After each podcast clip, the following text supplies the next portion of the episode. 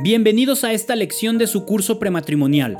Esperamos que esta formación les sea útil no solo para un trámite, sino para toda una vida juntos, y también los invitamos a hacer sus anotaciones para tener la información más clara cuando presenten el examen de esta unidad.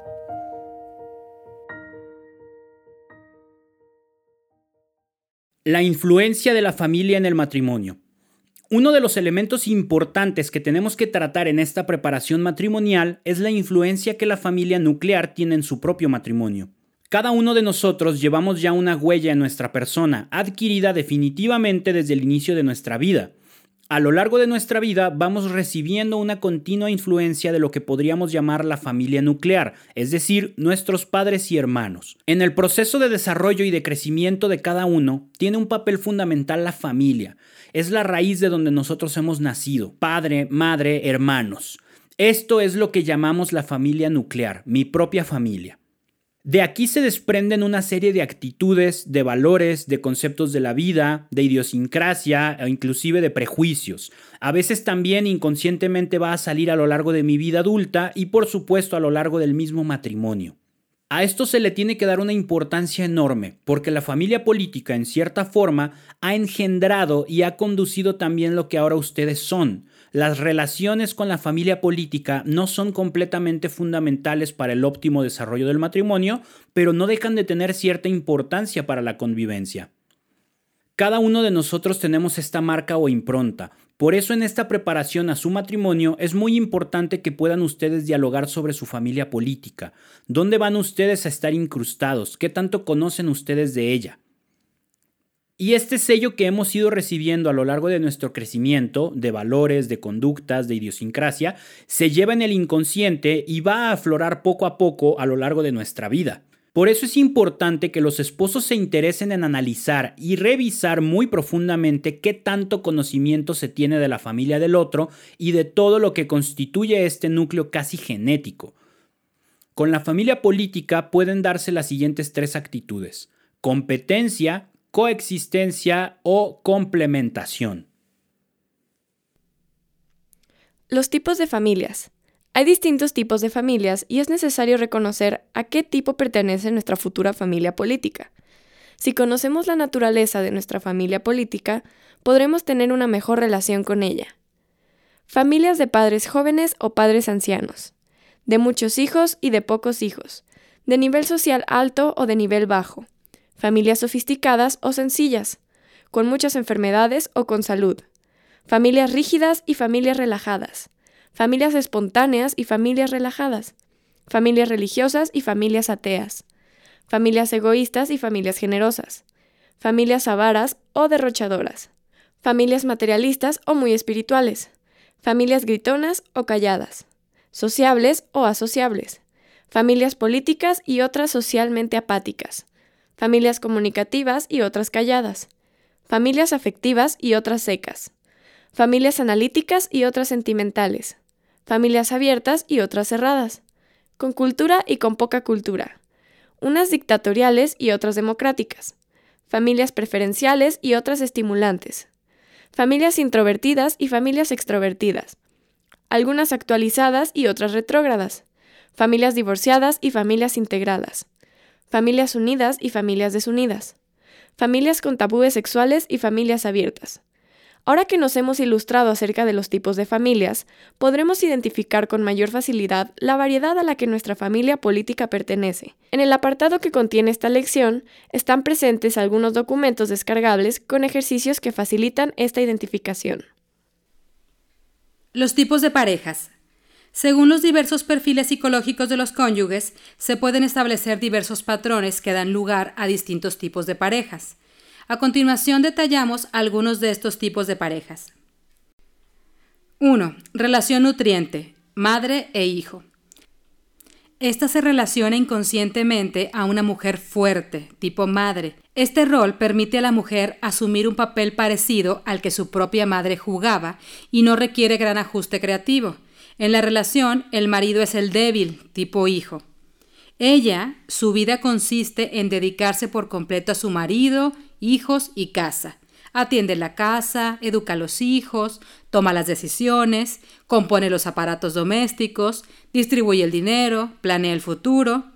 El hombre se siente cómodo, protegido y bien cuidado, no hace decisiones porque todo se lo deja a su mujer, trabaja rutinariamente en su empleo, alaba públicamente a su mujer, en ocasiones hasta llamándola mami, acepta las críticas, los rechazos sexuales de su mujer y se conforma con ser un hijo sumiso y obediente.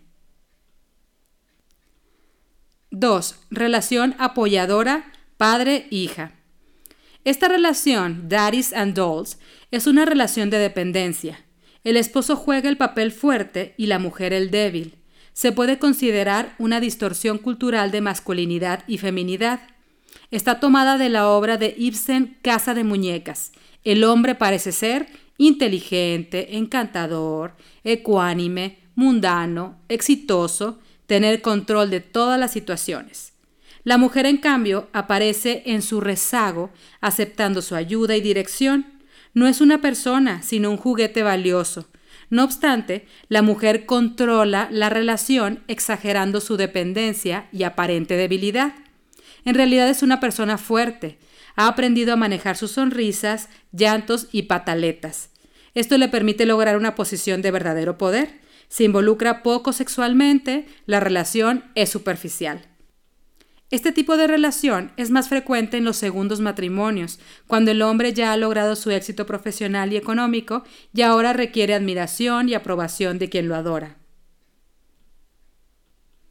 3. Relación retadora. Arpía Buenazo. The Nice Guy. Esta relación está basada en los escritos de James Torber. Es el prototipo de los matrimonios americanos desafortunados e infelices. La mujer exagera su expresión de coraje y niega su vulnerabilidad. En cambio, el buenazo exagera su expresión de amor y niega su asertividad. Se puede decir que es un matrimonio típico matriarcal. Tanto la madre como la agresiva buscan aparecer como perfectas ante sus esposos. La hostilidad y el coraje son sus defensas respecto a la vulnerabilidad que sienten en el amor. Temen ir demasiado lejos por miedo a que su esposo vaya en busca de una mujer más joven y atractiva. Necesitan al hombre para enfrentar sus crisis. 4. Relación educativa amo-sirviente. Es la relación entre un hombre tirano con una buena chica. Se basa en la obra Pigmalión de Bernard Shaw. Se presenta al esposo como un hombre fuerte y protector que entrena a su débil e inculta esposa. La chica carece de identidad y proyecta su poder hacia el esposo en forma de idolatrado amor. El esposo encuentra dificultad en expresar ternura pero detrás de su arrogancia existe una dependencia hacia su fuerte y poderosa madre. En esta relación, los hijos casi siempre crecen muy dependientes de su madre y tienen muy poca relación con su padre. La pareja llega a sentirse muy deprimida cuando los hijos abandonan el hogar, no tienen nada de qué hablar y mucho menos algo que compartir. 5. La relación confrontadora, los halcones. Esta relación está ilustrada en la obra de Edward Albee, Quien teme a Virginia Woolf. Es una relación competitiva formada por dos personas fuertes. La competencia suple al amor. Cada uno de los miembros culpa al otro de sus propias carencias. Cuando el amor se va, llega la competencia. Todo el rechazo y la soledad de su niñez, vacío existencial y dolor se puede resolver en el éxito de los hijos. Los halcones se destruyen uno al otro porque no pueden cicatrizar las heridas. La hostilidad de los halcones es un camuflaje desesperado que esconde el dolor y la debilidad que nunca se permitieron revelar. El camino de actualización es que el halcón se permita sentir esta herida y llegar al centro de su soledad personal, para que pueda emerger como un conocimiento de su necesidad de amor y su anhelo de darlo, Asimismo, saber qué significa ser realmente libre para amar, con fuerza y debilidad para ser amado. 6. Relación acomodaticia, los palomos. Esta relación está tomada de la obra de C.S. Lewis Screwtape Letters. La filosofía es que las parejas jóvenes necesitan estar convencidas de que deben gastar el dinero en luchar por agradarse mutuamente. Es una relación nula, nothing, nothing relationship. Son dos personas débiles que no tienen consistencia ni identidad. Los palomos son manipuladores pasivos y usan la culpa como arma para controlarse mutuamente. Son víctimas de una cultura que les ha enseñado a ser educados y buenos a cualquier costo. La paz es más importante que los verdaderos sentimientos. Los halcones expresan la hostilidad en forma violenta y duradera. En cambio, los palomos lo expresan en forma de agresión pasiva que crea una tensión casi permanente. Esta relación se le considera como la más desilusionante de todas. Consiste en hacer la parte perfecta del amor sin haberlo experimentado. No le debe nada a nadie. El ser suficientemente libre para dar a otra persona no es una deuda, sino una satisfacción.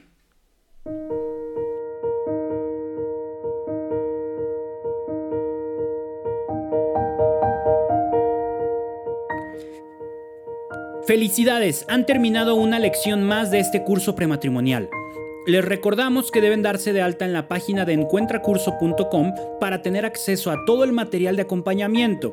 Además, ahí mismo podrán presentar el examen de cada unidad y al terminar el curso solicitar su certificado final.